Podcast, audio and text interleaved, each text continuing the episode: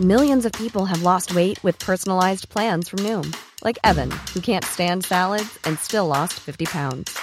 Salads, generally, for most people, are the easy button, right? For me, that wasn't an option. I never really was a salad guy. That's just not who I am. But Noom worked for me. Get your personalized plan today at Noom.com. Real Noom user compensated to provide their story. In four weeks, the typical Noom user can expect to lose one to two pounds per week. Individual results may vary. Eh, tu connais Tips? Tips, le podcast d'Ocha qui t'aide à lancer et à booster la croissance de ton podcast. Chaque semaine, on partage avec vous nos meilleurs conseils sur les grands préceptes du podcastisme. Euh, t'es sûr que ce mot existe? On va dire que oui. Ensemble, on va voir comment créer un podcast. Les principales statistiques à surveiller On va parler technique avec des conseils sur l'enregistrement, Le montage le marketing, La monétisation la communication. La cross-promo Bref, écoutez Tips, le podcast hebdo d'Ocha pour lancer et booster la croissance de votre podcast. À retrouver sur toutes les plateformes d'écoute.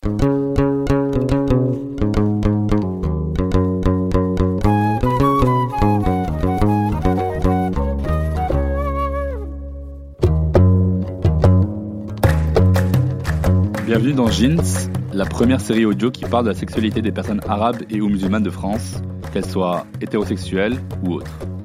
Dans ce premier épisode, on va parler de la difficulté que c'est de naviguer entre ces différentes identités quand on est une personne arabe et ou musulmane en France qui veut vivre pleinement sa sexualité. Dans la grande majorité des pays musulmans aujourd'hui, la sexualité hors mariage, même si elle est purement hétérosexuelle, est interdite sous peine d'aller en prison. Au Maroc, par exemple, l'article 490 du Code pénal stipule que toute personne de sexe différent qui, n'étant pas unie par les liens du mariage, ont entre elles des relations sexuelles, sont punies de l'emprisonnement d'un mois à un an. De la même façon, les communautés arabo-musulmanes de France ont pu parfois hériter de quelques dogmes anti-sexualité libre, de tabous qu'on dit pseudo-religieux et de schémas plutôt archaïques sur ce sujet. Certains vont même définir la femme selon une trinité, soit vierge, soit mère, soit pute. La femme serait donc enfermée dans un biologique ou dans une débauche, pendant que l'homme, lui, pourrait jouir des plaisirs de la chair librement, sans compter. Mais bon, il faut dire que l'homme aussi doit répondre aux injonctions patriarcales et aux normes de virilité. Au lit, par exemple, il doit être un homme, un vrai. Alors, au sein d'une société française animée par les principes fondateurs de la laïcité et du liberté, égalité, fraternité, comment un jeune Français navigue parmi ces multiples identités et désirs? Est-ce que toute sexualité musulmane en France n'est que celle d'un couple qui contracte mariage Est-ce qu'une étudiante égyptienne en France, par exemple, croyante et pas très pratiquante, trahit sa religion ou pire, l'honneur de sa famille, si elle a une relation d'un soir? Il est grand temps de réconcilier les différentes facettes de ces identités plurielles avant qu'elles ne deviennent meurtrières, comme le disait si bien l'écrivain franco-libanais Amin Malouf de l'Académie française. Pour répondre à ces questions, on sera en compagnie de Raleh Bencher, islamologue de formation scientifique et philosophique, président de la Fondation de l'Islam de France et producteur de l'émission Questions d'Islam sur France Culture. Il est l'auteur de nombreux ouvrages explicitant les versets coraniques pour une meilleure compréhension de leur sens dans notre monde actuel, mais aussi des livres ayant trait au lien entre laïcité et fait islamique, comme Le Petit Manuel pour un Islam à la mesure des hommes, que je conseille vivement. Cher El Bencher, merci de nous faire l'amitié de nous éclairer sur cette question ô combien importante qu'est la sexualité dans les populations euh, arabes et ou musulmanes de France. D'abord, je voudrais commencer par dire que cette série audio euh, parle d'un sujet qui est quand même épineux. Euh, la sexualité dans les communautés arabes et musulmanes, c'est plutôt chaud. À votre avis, pourquoi c'est encore épineux aujourd'hui de parler de sexualité? Pourquoi c'est tabou dans une société bâtie sur le socle de la laïcité, de la démocratie, de l'égalité? Pourquoi les personnes racisées musulmanes issus de l'immigration maghrébine, proche-orientale, africaine, ne se sentent toujours pas à l'aise avec ce sujet. Épineux, ça ne devrait pas l'être, parce que c'est dans l'ordre naturel des choses que les êtres humains se reproduisent. J'ai envie même de dire le vivant se reproduit, et il n'y a aucune raison que cette reproduction, cette procréation, et puis les rapports charnels puissent relever d'une quelconque problématique épineuse. C'est le cas, hélas. Nous verrons tout à l'heure en quoi. Tabou, il y a des traditions, des traditions religieuses, euh, quelques aires AIRE euh, euh, culturelles qui considèrent les relations sexuelles encore comme tabou. Et là aussi, ça ne devrait pas l'être. Pour ce qui concerne les arabo-musulmans ou les arabes et ou musulmans, il y a de sérieux problèmes. c'est vrai, il faut savoir les pointer, les dire euh, calmement et avec euh, sérieux, objectivité et, si j'ose dire, intelligence.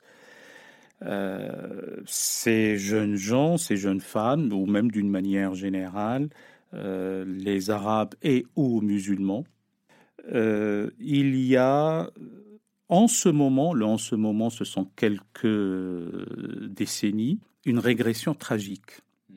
terrible, euh, par rapport à ce qui a pu se passer à travers l'histoire.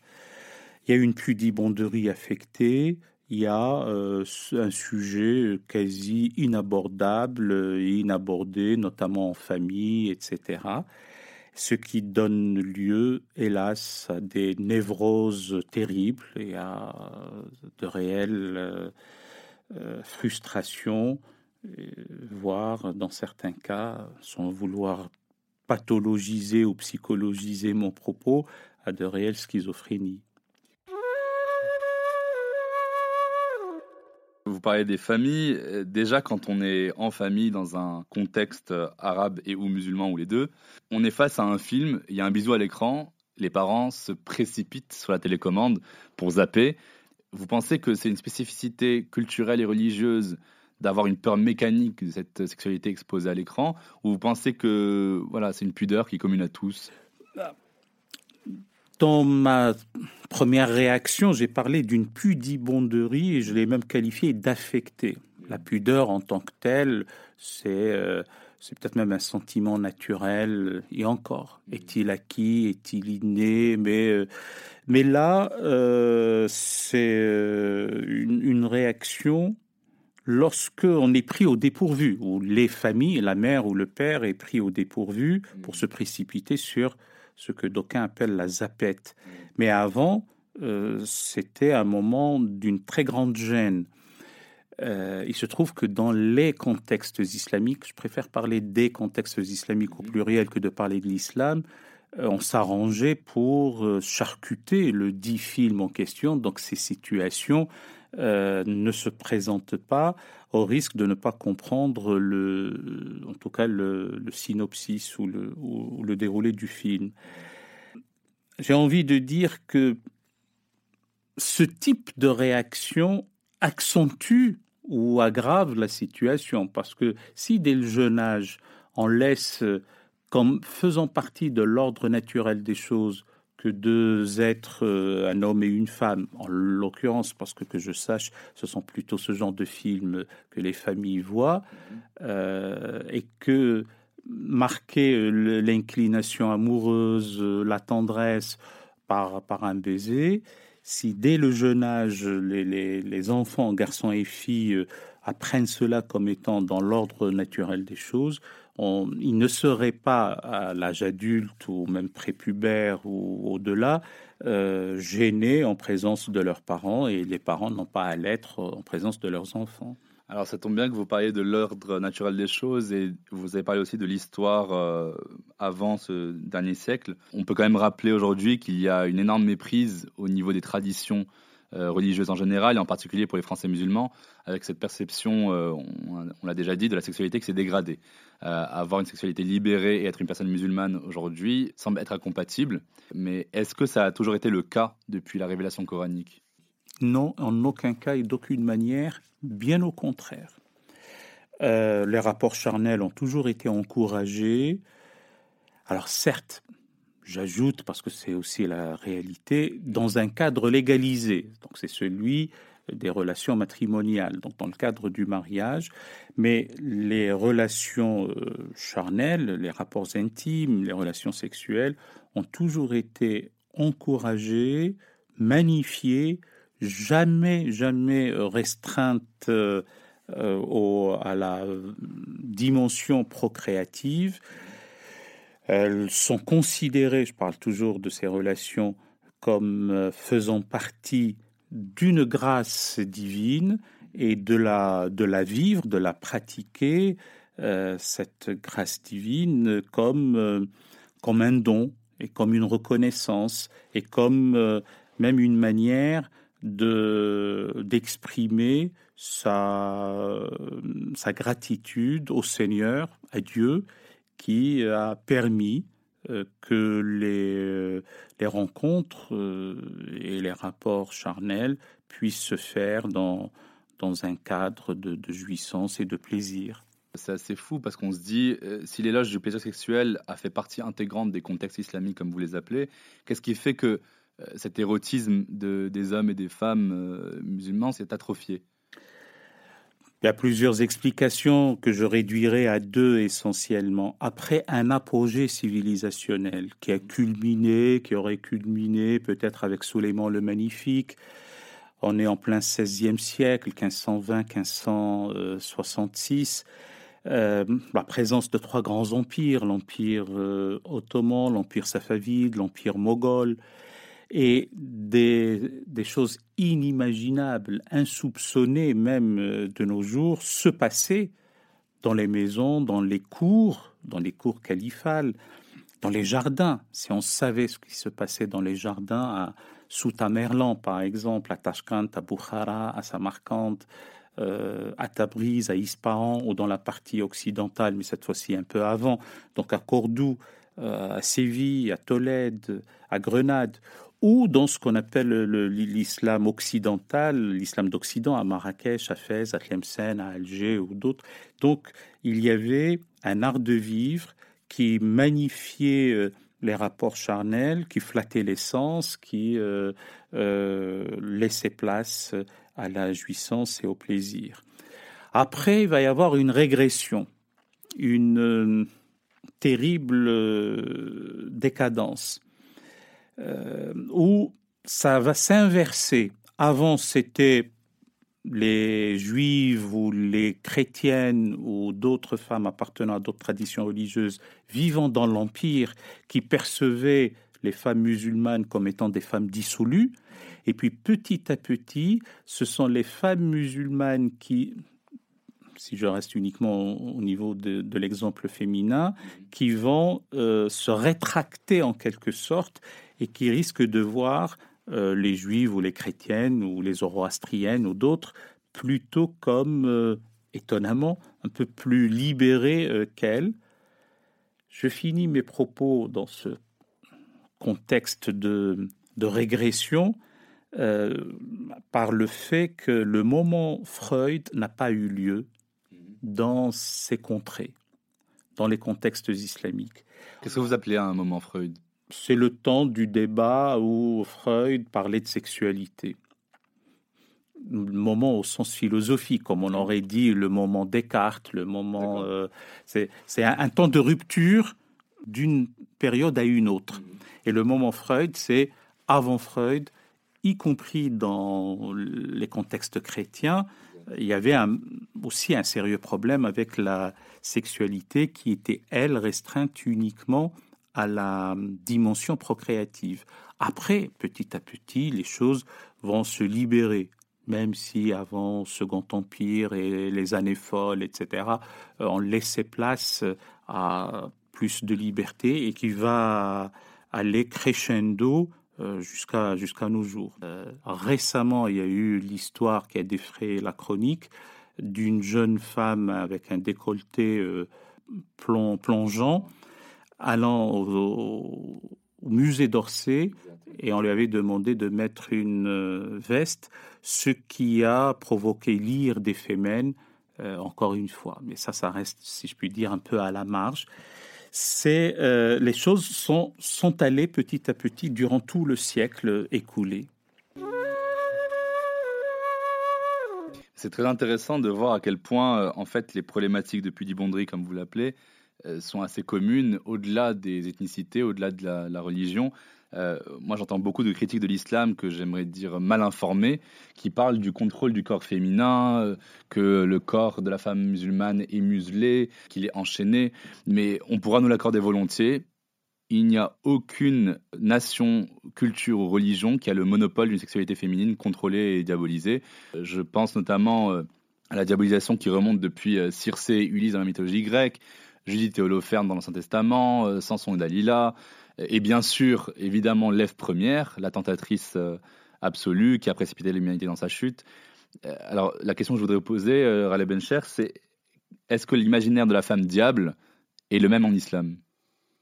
Comme vous l'avez si bien dit, ça a l'air d'être inhérent à la civilisation humaine. Hmm. Hélas, depuis que le monde est monde, ou que l'homme a pris conscience de sa finitude et de sa présence sur Terre, a l'air d'être, euh, en tout cas dans les grands récits, que, ce soit ce que d'aucuns appellent la fabula mythique ou l'historia euh, biblique, que ce fut Pandora ou Eva, la femme est toujours la cause de la déchéance du mal, avec accent circonflexe.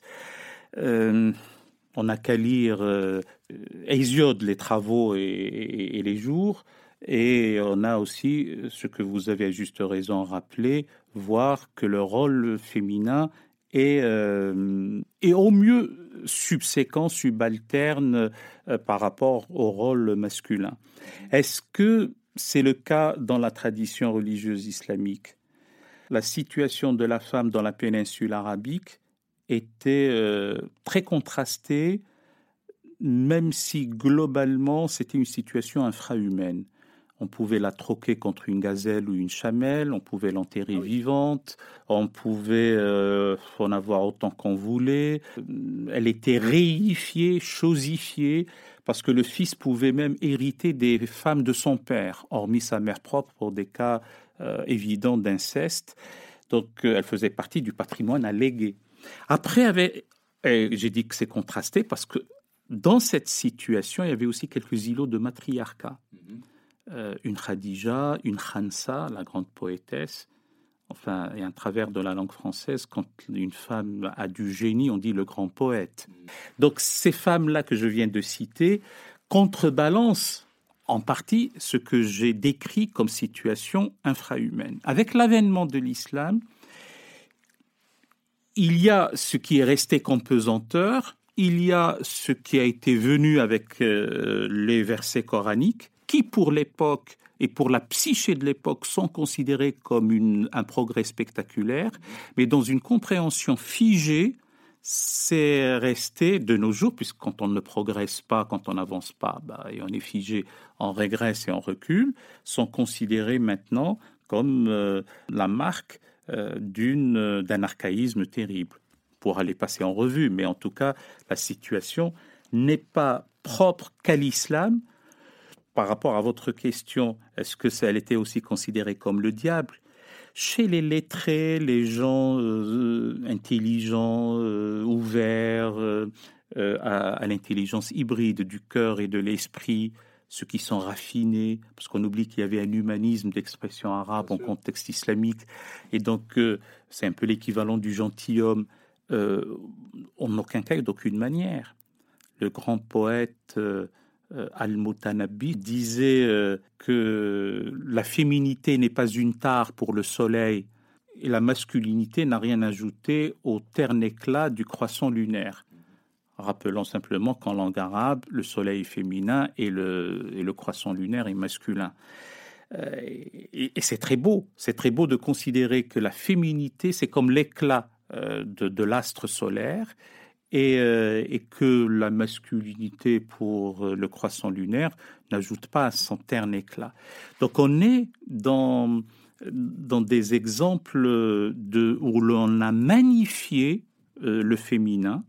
Après, malheureusement, chez ceux qui ne sont pas lettrés, ceux qui, là aussi, je suis incapable de pathologiser ou de psychologiser le, propos, investissent le corps féminin d'une très grande dose, d'un grand taux euh, d'honneur. Et le taux d'honneur est inversement proportionnel euh, au fait que cette femme euh, se laisse utiliser un terme de nos jours, draguer, se laisse voir, se laisse euh, séduire, etc. C'est très intéressant ce que vous racontez sur. Euh, je trouve ça génial de dire que le message du Coran, euh, dans son essence pure, était libérateur des femmes dans une époque d'Arabie pré-islamique.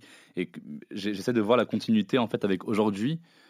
comment une femme qui est musulmane pratiquante peut percevoir ce message de fond de, l'écrit coranique et l'utiliser comme étant libérateur pour sa propre personne et même dans, ses, dans ses choix sexuels ou autres.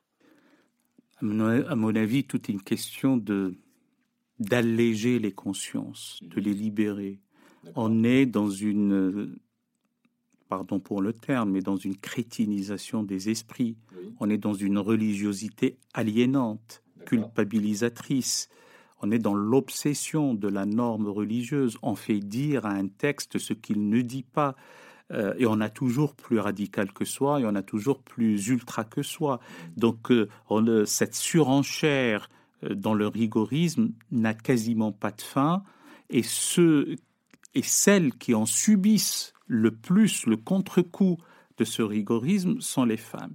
Donc, à mon avis, il doit y avoir d'abord, dans un premier temps, un travail où l'on allégerait ses consciences. Et c'est le rôle des imams comme des thérapeutes, des prédicateurs, des, euh, de ceux qui osent euh, ou veulent parler euh, de la chose religieuse, de la donne religieuse. C'est pas une tâche. Ce n'est pas une maigre tâche, c'est vrai, euh, mais malheureusement, certains ont trouvé dans ce créneau euh, une, euh, une aubaine pour avoir un ascendant moral sur leurs ouailles, sur les, hommes et les femmes qui les écoutent. donc, pour le croyant et la croyante en l'espèce, si elle laisse place à l'amour, à la miséricorde, à la bonté, à la tendresse, à l'infinie tendresse de Dieu, mhm. il n'y a pas un regard inquisiteur euh, d'un quelconque euh, démurge, je ne sais où, qui va la punir parce que euh, on aurait vu une touffe de ses cheveux ou un pan ou une partie de, de, son cou ou, de sa peau. Ce n'est pas cela qui détermine l'élévation spirituelle, la relation au divin, etc. Donc encore une fois, c'est une question d'intériorité, de sérénité, et le meilleur rempart, le meilleur euh, voile, si je puis dire, de la jeune femme musulmane n'est pas, comme on le pense, euh, un fichu, un tissu, c'est son honneur, son éducation, sa compréhension de, des textes, sa spiritualité, et, ce sont ses diplômes, sa, vie, sa, formation, euh, sa dignité d'être humain, et c'est cela qui, est, qui doit primer toute autre chose. Par rapport à ça, j'avais envie de détailler euh, un peu plus dans le vif du sujet de la sexualité. Euh, on va parler des pratiques sexuelles dans le troisième épisode de, de Jeans, mais j'ai une question corollaire à ce que vous venez de dire, qui est inscrite dans l'actualité, qui est plus générale aussi par rapport à la sexualité féminine général dans le sens où j'en suis sûr euh, les auditrices non musulmanes seront intéressées par votre réponse aussi. Est-ce que euh, est-ce qu'une femme musulmane a le droit à une sexualité qui sort du schéma procréatif, comme vous l'avez dit tout à l'heure? Et euh, soyons fous, est-ce que cette femme aurait aussi le droit à l'orgasme? Assurément oui. Pardonnez-moi, cher Jamel, je ne comprends même pas la question, mais vous êtes porte-parole et médiateur de toutes les autres questions. Une vie et a fortiori une vie sexuelle dépourvue, sans vouloir culpabiliser celle qui n'y accède pas, mais a priori, selon le terme qui rejoindra peut-être une autre question, euh, qu'il n'y a pas de femme frigide, il n'y a que de mauvais amants.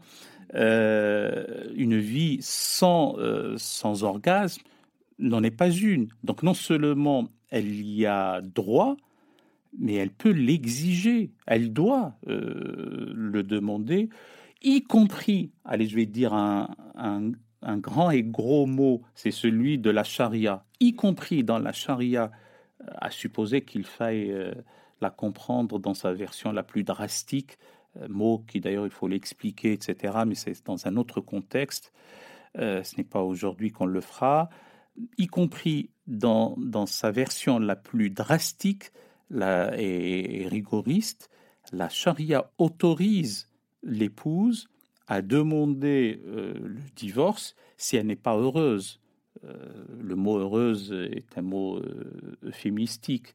Il y a même une formule consacrée que le juge peut prononcer qui est, à, propos du mari, assume, assure ou assume ou délie au sens tu dois délier les liens, les liens conjugaux.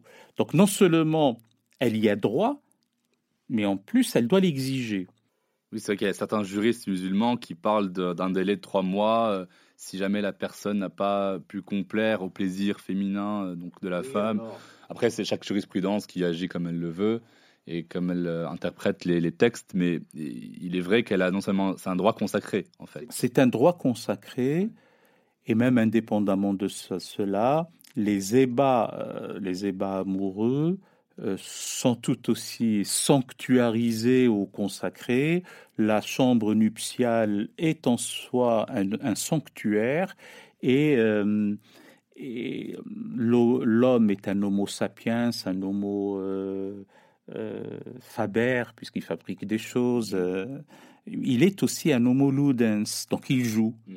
Et la meilleure façon de jouer aussi, sans aucune autre raison que de jouer à avoir du plaisir, ce sont des ébats amoureux.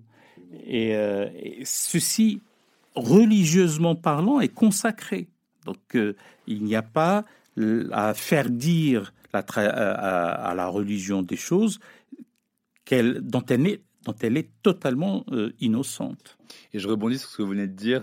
vous parlez de l'homme en tant qu'homo sapiens, homo ludens, mais l'homme dans tout ça, avec un petit h, on peut pas dire euh, aussi qu'il subit des injonctions, des pressions culturelles, sociales, religieuses, quand il s'agit de, la performance sexuelle. C'est vrai, et vous avez raison. si euh, je glisse sur cette pente-là, j'ai envie de dire il faudrait avoir pitié euh, de cet homme qui subit toutes ces injonctions, ce qui donne lieu malheureusement vu l'écart entre ce qui est requis, ce qui est attendu de lui et ce qu'il est capable de faire, eh bien, donne lieu à des, névroses, donne lieu à des déviances.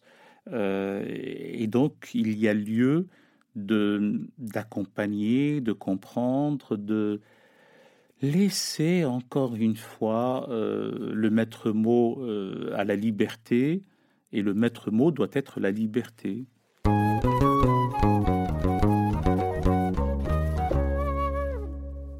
En gardant le contexte français, euh, quand est-ce qu'une femme euh, cisgenre hétérosexuelle euh, d'origine maghrébine, disons par exemple, qui est musulmane, qui porte le foulard, pourra ouvertement avoir une relation d'un soir avec un jeune homme, sans peur qu'on la pourchasse, sans peur du jugement des autres, sans peur du jugement dernier, euh, qu'est-ce qui fait qu'un jour ce sera possible, ça? Il vaut mieux laisser les choses au fait que de porter des jugements de valeur, ce que je ne ferai jamais.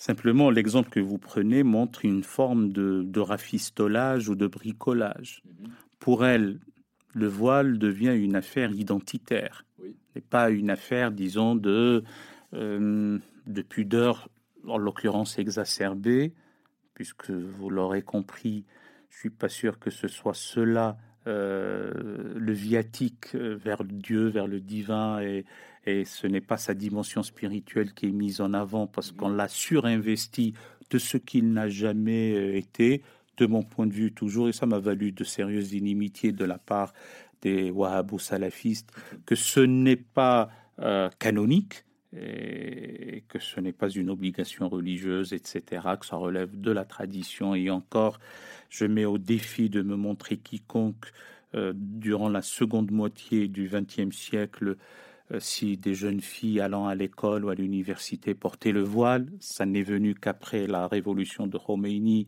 et puis la déferlante wahhabo-salafiste. Avant, l'affaire était réglée une bonne fois pour toutes. Et c'est pour ça que je dis je mets au défi de Jakarta à Casablanca, de Dakar à Peshawar, de me montrer des jeunes étudiantes ou des jeunes lycéennes allant à l'université ou au lycée voilées. Hmm. Je les mets au défi depuis euh, quasiment les années 50, 60, etc., puisque c'était une affaire réglée. Maintenant, elle porte son voile, mais comme toute jeune fille, comme toute euh, être humain, euh, elle a ses désirs, ses pulsions, et elle veut les assouvir lors d'un soir. Alors pourquoi est-ce que j'ai parlé d'un d'un rafistolage ou d'un bricolage?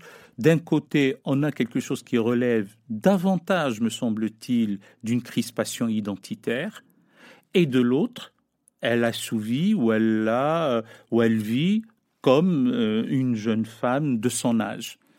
Et euh, il lui incombe désormais eh bien, à combler la faille qu'il y a entre les deux. La crispation identitaire d'un côté, avec euh, cet accoutrement, et le fait d'agir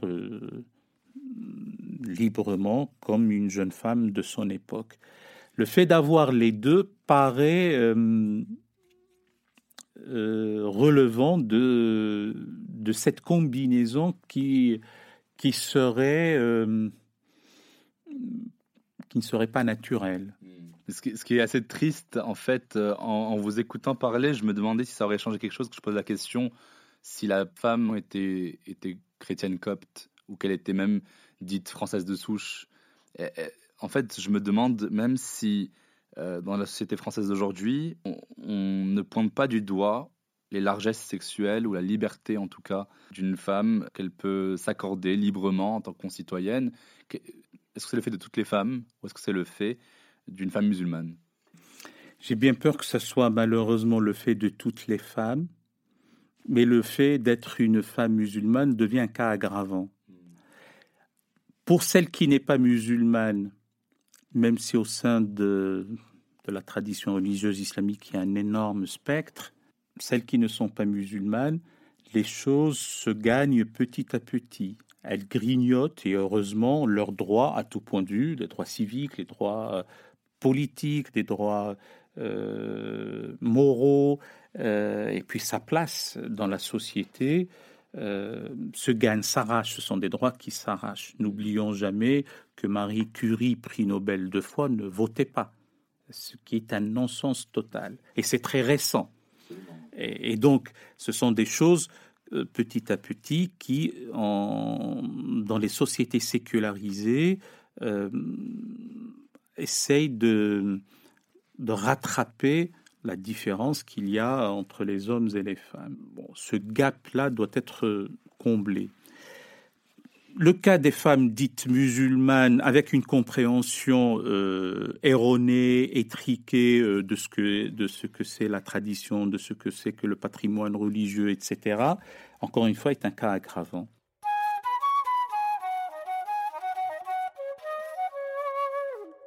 Ça m'amène du coup à ma dernière question, euh, en tant que réformateur de, l'islam libéral, en tant que figure de l'islam éclairé en France, à votre avis, qu'est-ce qui manque pour que la sexualité ne soit plus un tabou pour une personne qui vit son identité intersectionnelle, comme on vient d'en parler? Moi, je pense à nos auditeurs et auditrices qui euh, quelle que soit leur ethnicité, leur religion, leur orientation sexuelle, leur genre. Je pense euh, aux Libanaises maronites, euh, je pense aux Juifs arabo-séfarades, je pense aux demandeurs d'asile kurdes homosexuels qui fuient des régimes politiques qui veulent les mettre à mort. Je pense aux jeunes marocaines qui ne croient plus en Dieu ou ne croient pas du tout en Dieu et qui souffrent des attaques quotidiennes des deux côtés, islamophobes et islamistes. Qu'est-ce qui nous manque en France aujourd'hui pour qu'on foute la paix à toutes ces personnes-là qui veulent vivre leur sexualité dans la pluralité de leurs identités? Euh, Tout revient à une question de liberté, de liberté de conscience mhm. et de liberté d'orientation métaphysique, sexuelle. Si ces éléments-là sont compris, ces enjeux sont intégrés, compris, par la pensée théologico-philosophique islamique, les choses se régleront. Et puis il faut le faire. Il faut le faire. C'est ce que nous essayons de faire d'ailleurs à la Fondation de l'Islam de France. Il faut jouir, c'est le cas de le dire, du, euh, climat un peu plus clément au-dessus de notre tête, en dépit du tintamarre et du vacarme tumultueux, etc., que nous connaissons alors que les climats ailleurs sont beaucoup plus contraignants, beaucoup plus étouffants et on, y est asphyxié, eh bien, pour avoir une émission telle que celle-là, pour écrire, pour débattre, pour euh, des prises de parole publiques, afin de dire que le respect scrupuleux et absolu de l'intégrité physique et morale de la personne humaine est non négociable, est un impératif absolu. Donc la liberté de conscience, la liberté d'expression, la liberté de, euh, de faire de son corps ce qu'on veut euh, et euh, de, de, vivre pleinement sa vie lors de son passage ici-bas avec l'égalité, l'égalité foncière, ontologique, fondamentale entre les êtres humains, par-delà le genre, puisqu'on parle maintenant des, choses genrées, par-delà l'appartenance, l'orientation sexuelle, par-delà les, options métaphysiques, ce sont des points euh, fondamentaux euh, auxquels la, réflexion, la pensée euh, théologique et philosophique, dans sa hardiesse, dans son audace, dans son audace doit les prendre en charge et, je pense qu'à terme, parce qu'il ne faut pas désespérer, euh, cela se réglera. Ce qui est extrêmement rassurant dans vos propos, dans vos derniers mots, c'est le fait qu'on reconnaisse les, valeurs de la République française dans ce que vous dites, c'est-à-dire le, concept d'égalité, le concept de liberté fondamentale, celui de liberté de conscience, de droit de disposer de son corps. Et le bon sens, c'est euh, les êtres humains, hommes et femmes, euh, doivent c'est facile de dire, il faut que Yaka doit vivre en bonne intelligence, dans le respect mutuel et euh, dans une volonté, à la limite, pourquoi pas, de conquête du bonheur et de quête du, du, salut, mais qui commence dès ici-bas, sans qu'il y en ait une part, une partie qui euh, aliène l'autre partie ou l'exploite.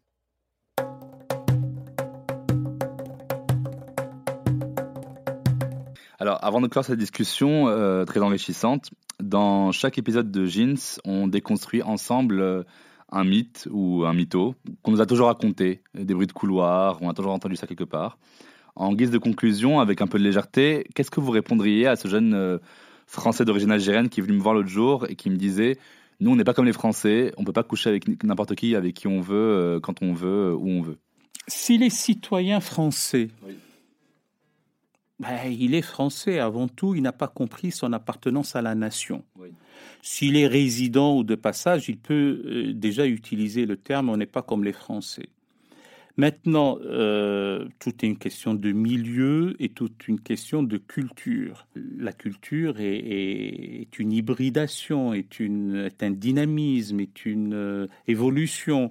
les cultures sont vivantes quand il vivra là, et ses enfants, par la force des choses, et puis ses arrière-petits-enfants, vivront comme euh, les autres, ceux de sa société, de, leur milieu, euh, et, donc ils seront des Français comme les autres, euh, tout simplement.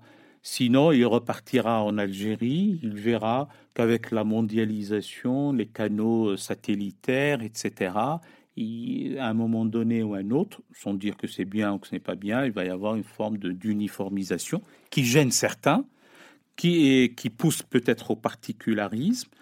Euh, mais la réponse à ce jeune homme, euh, c'est de dire, euh, pour l'instant, il y a des crispations, mais forcément, forcément, peut-être pas dans la totalité, peut-être pas dans la simplicité, voire ça peut être dans la douleur, mais euh, les, choses s'uniformiseront euh, dans le temps. D'accord, très bien. Écoutez, un immense merci pour cet échange. Si on devait retenir quelques points essentiels, je dirais qu'il est difficile, mais tout à fait possible pour vous, auditeurs et auditrices, de vivre votre sexualité en France en ayant une identité plurielle. Donc vivez librement votre sexualité, quelle que soit votre identité. Contrairement aux idées reçues, l'islam est la seule religion monothéiste qui envisage la sexualité comme source de plaisir et non pas juste comme source de procréation. Euh, donc prenez du plaisir. Euh, la femme n'a pas été tant muselée que ça dans ses désirs à cause du message coranique, mais bien à cause de siècles de patriarcat, on est bien d'accord, qui trouve encore un écho bien trop présent dans la société actuelle. Mais voilà, atteignez vos orgasmes. Et puis par-delà les religions et les cultures, rappelons l'évidence quand même, les hommes et les femmes, euh, et j'ajouterai même quelle que soit votre identité de genre, euh, nous demeurons libres et égaux face aux plaisirs charnels et aux pratiques sexuelles. Donc soyez tranquilles et vivez libre. Euh, merci encore de nous avoir écoutés. Merci à vous, Raleb Bencher, pour nous avoir édifié de vos propos clairs et précis. Pour tous les auditoristes, vous trouverez toutes les références évoquées dans la description de cet épisode. y compris les références de M. Ralef Bencher. J'espère donc que cet premier épisode vous a déjà aidé, rassuré, voire ouvert les yeux sur les réalités qui vous étaient obscures. On se retrouve pour un deuxième épisode où l'on plongera encore plus dans la question de la sexualité en islam, grâce aux éclairages du grand imam de Bordeaux, Tarek Oubrou, afin de bien comprendre ce qui est licite et ce qui est illicite. Et on va même essayer de sortir de ce binarisme simpliste pour mieux appréhender la sexualité.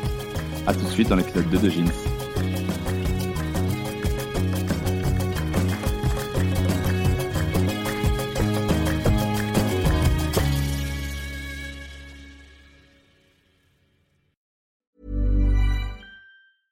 A lot can happen in the next three years. Like a chatbot may be your new best friend. But what won't change? Needing health insurance. United Healthcare Tri Term Medical Plans are available for these changing times. Underwritten by Golden Rule Insurance Company, they offer budget friendly, flexible coverage for people who are in between jobs or missed open enrollment. The plans last nearly three years in some states, with access to a nationwide network of doctors and hospitals. So, for whatever tomorrow brings, United Healthcare Tri Term Medical Plans may be for you. Learn more at uh1.com.